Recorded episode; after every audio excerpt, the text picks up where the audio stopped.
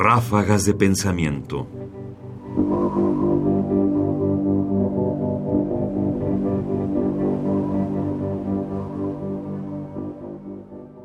El desarrollo del conocimiento.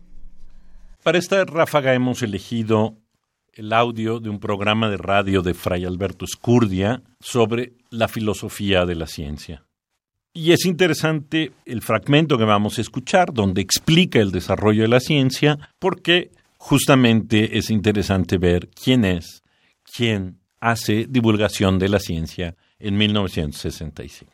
La teoría matemática, la intuición empírica y la praxis han de conjugarse íntimamente, de modo que el exceso de alguno de ellos debe provocar el desarrollo de los elementos que han quedado a la saga, a fin de que todos tres alcancen el mismo nivel en el que se ha de hacer una síntesis necesaria para producir los frutos de la ciencia.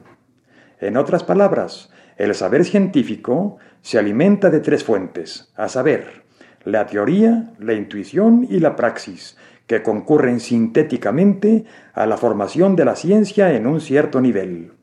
En ese nivel, alguno de los tres elementos se desarrolla más aceleradamente que los otros dos, de modo que se produce un desajuste que ha de ser remediado por el progreso de los que se quedaron a la saga, para formar así otra síntesis en un nivel más profundo. Ráfagas de pensamiento.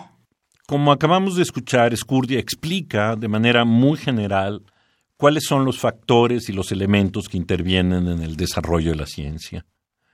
Y uno debería detenerse ahí más que para cuestionar o no lo que dice o aceptar o no la forma en que lo explica, entender quién lo enuncia, en dónde lo está enunciando, en qué momento lo hace, para entender de alguna manera cómo es que la divulgación de la filosofía y de la ciencia fue de la mano durante mucho tiempo, estuvo durante mucho tiempo imbricada en manos de alguien que se formó como filósofo, pero que al mismo tiempo era un sacerdote dominico.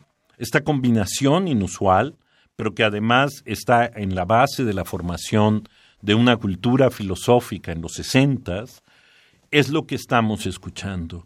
Es decir, esta acumulación de en manos de quién cae, con qué elementos juega y qué nos ofrece, es lo que nos permite entender cómo en un punto determinado de nuestra historia, y además particularmente la historia de Radio UNAM, se forma y se difunde la ciencia y la filosofía.